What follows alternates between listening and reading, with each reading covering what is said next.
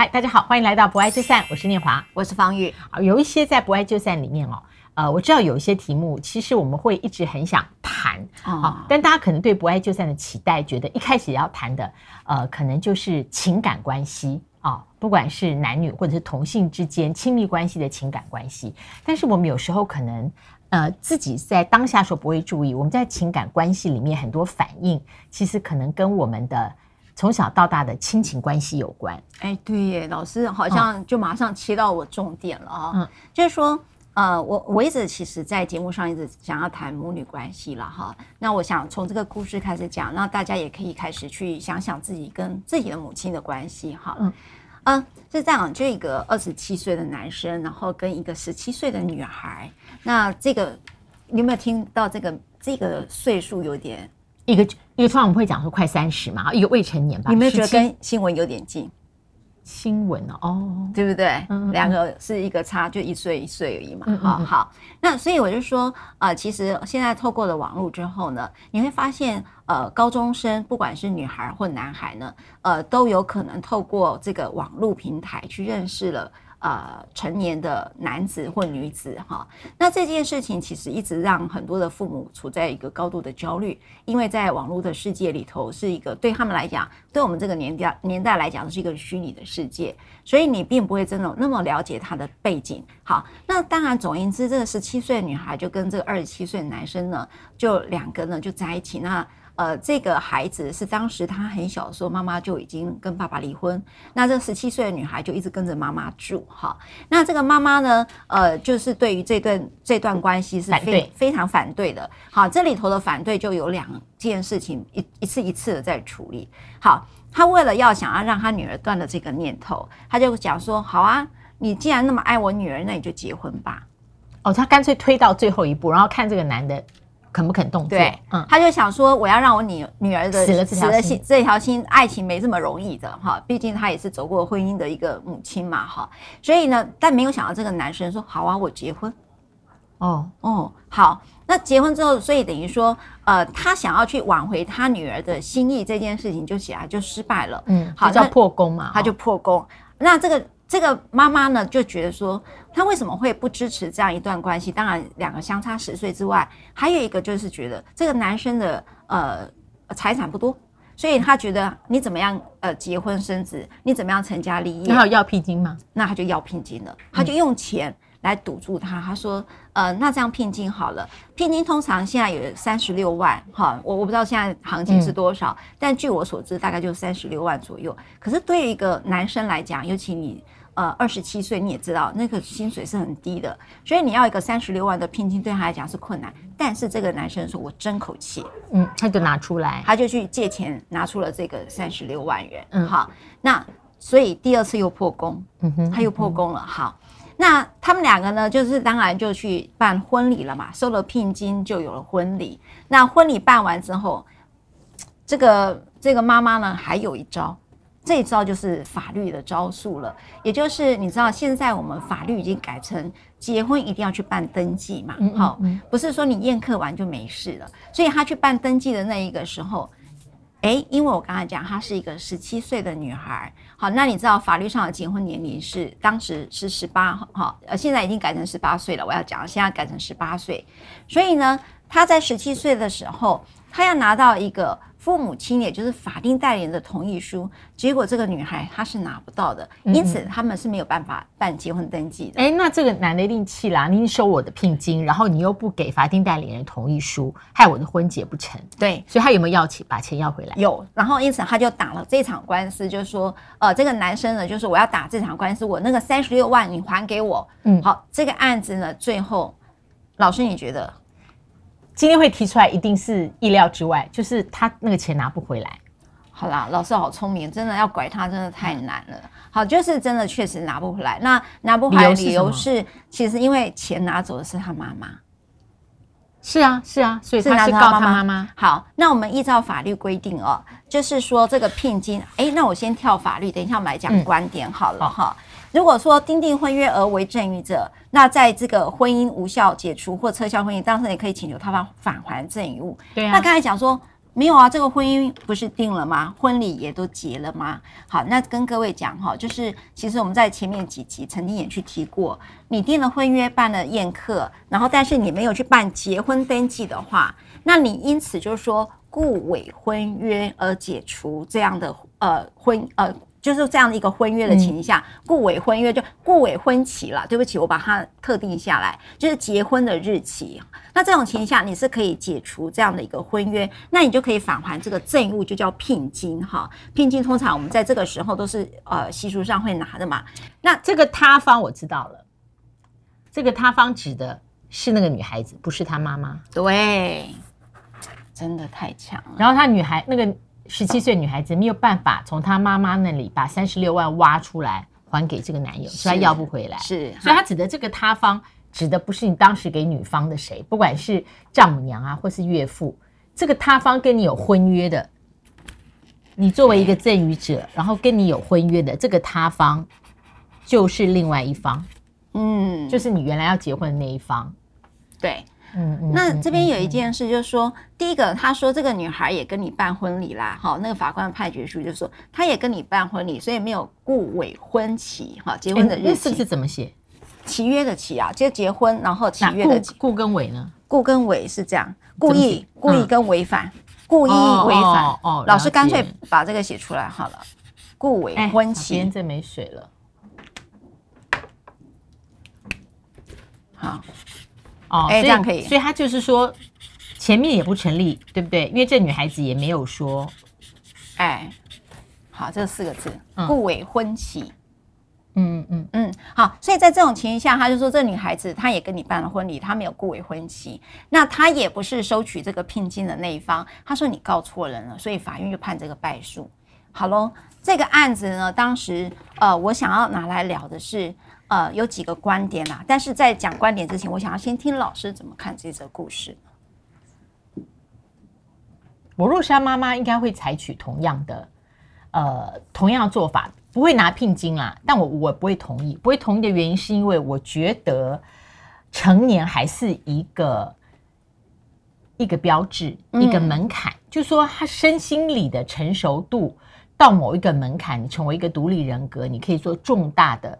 判断，如果你要我的法定代理人同意书，那我不同意，这本来就是同意不同意就是两个选择之一，不能因为不同意就说我是恶人哦，或者说呃不体恤不祝福。我觉得十七岁距离独立成熟人格真的还有距离，还还有一段距离。对，而且第二个是，当你结婚之后，你没有办法供应任何。在婚姻生活的经济支出负担，那还是我一个做母亲的，那我当然有权在里面去评估，我要不要在这里面供应你的经济支出负担嘛？嗯，对不对？老师，你真的还蛮，我我觉得老师很容易去回答一个，我本来以为就是我们现在在讲爱自己啊，然后都在讲的讲一些自由权啊，可是老师都会回到一个很理性的框架里来看。这里头就是我们在鼓励说，哎，我们应该让孩子追求自由啊，追求他自己的爱情啊。为什么妈妈你一直要控制他？我们一定会有个声音这样出来。嗯，那如果老师你听到这个声音，你会怎么去回应？我觉得我自己的那个分界点是说，自由这件事是不受任何人的干涉。那不受任何人的干涉，同时也不必要任何人来支持你的自由决定。嗯，那如果你十七岁要结婚，第一个你办婚礼的经费，第二个你进入这个婚姻以后，你所需要的经济开销跟支出，这个都呃还需要我的支持与供应。嗯，那如果呃 fairly 来说，那你就不可以在我面前讲说你在你跟我之间的关系里面，你需要绝对的自由，要我顺着你的意思说 yes。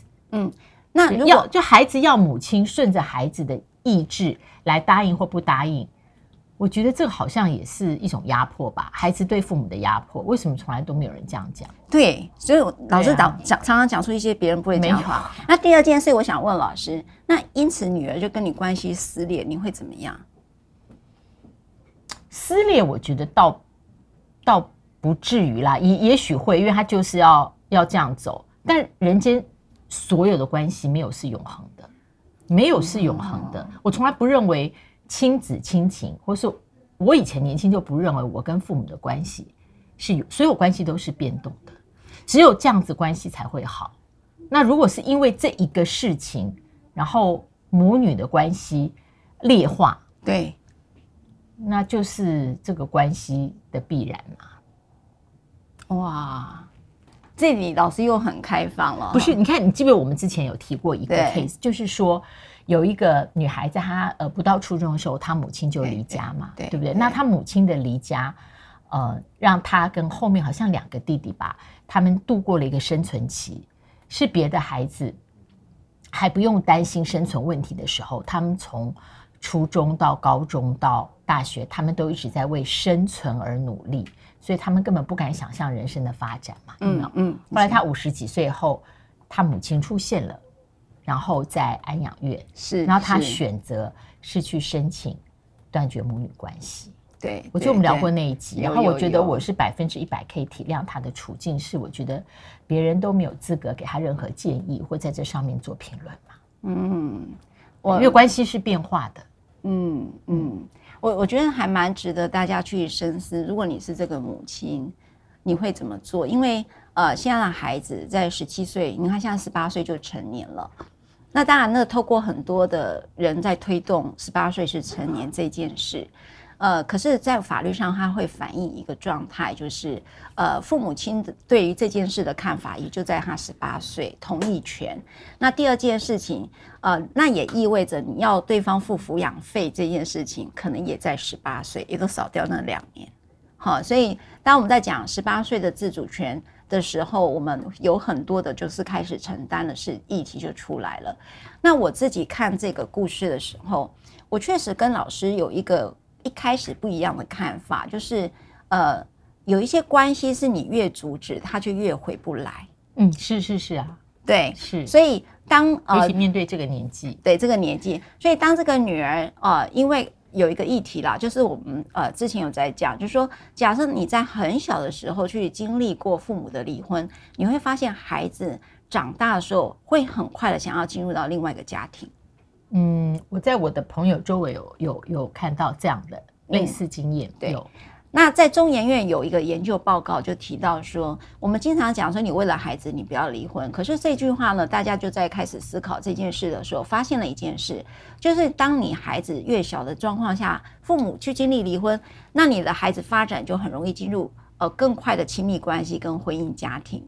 但是如果你是孩子在青春期的时候去面对了父母的离婚，你会发现这样的孩子长大之后是不太想要结婚的，所以他的发展会有不一样的状态。好，那刚好这个个案呢，就是处在有两个状态，就是呃，他就是妈妈，他比较早经历他妈妈的离婚，所以他很快的会选择一个像父亲般的角色，然后离开他的母亲，然后另组一个家庭。第二件事情就是，呃，刚才在故事里面你也发现，好像没有爸爸的角色，所以有大部分的人在离婚之后呢，其实都真的只跟单方面的父或母在一起，所以他决定权呢会是母亲。那我们也发现了一个议题，呃，在早期我们称之为单亲妈妈，她在女儿要离开她的时候，其实是会带来很大的焦虑跟失落的。哦那这个时候你怎么去处理？也就是说，我像老师再去提到说，对，你要为你自己负责。可是这里头有另外一个议题，就是母亲，你有没有另外一个状态，是你想要控制这段关系？像我自己看到的，就是她的女儿只要交男朋友，她就会阻止，因为她很怕哦，她不要不要带着她离，带着她走，所以她因为只有一个小孩，所以呃，这是有可能。事情有很多面向，那但是我只有一个最我自己最后一个回应是，呃，无论你是哪个面向，当你不愿意的时候，回头去问你担心的是什么。像老师，我我想到就是他担心的是，他觉得其实从理性来思考，你并没有准备好。我我是看老师是这个样子的，对呀、啊，是没有。既然是父父母跟子女的角色，那父母看子女必然是会带上。父母看子女的那个眼镜，对，因为你不能永远都反过来要求说你必须同理他的年纪。我觉得同理是一件事，但你站在这个角色跟他一起面对这个现存状况，我们就不要讲问题哈。现存状况的时候，当然是戴上父母的眼镜啊。是，所以我们经常在讲说孩子的意愿，那但是老师给我们一个观点，那父母的权利跟义务又是什么？他的责任是什么？哈，那对我来讲，呃，有另外一个议议题是，哦、呃，针对离婚子女在经历过他呃儿少或青春期的时候的一个亲密关系的经验当中，就是他父母的呃亲密关系的经验，他进入到另外一段关系的时候，你会看到孩子是创伤是用赶快结婚来展现，所以有有可能你不是聘金的议题，有可能也不是同意书的问题，而是你的孩子需要更多对自己创伤的理解。那也包含你自己的一个觉察啦，所以我觉得，当你要做一个选择跟决定，不妨都先去问问他怎么了，跟问问自己怎么了。嗯，谢谢谢谢方玉律师给我们这样一个自我觉察的一个角度。嗯，不然我们有时候在看问题或现象的时候，我们第一个反应对事情的反应都是：哎，你怎么这样？哦哦，对不对？啊、对对。好，不爱就散，别忘了按赞、分享、开启小铃铛。拜拜，我们下次再会。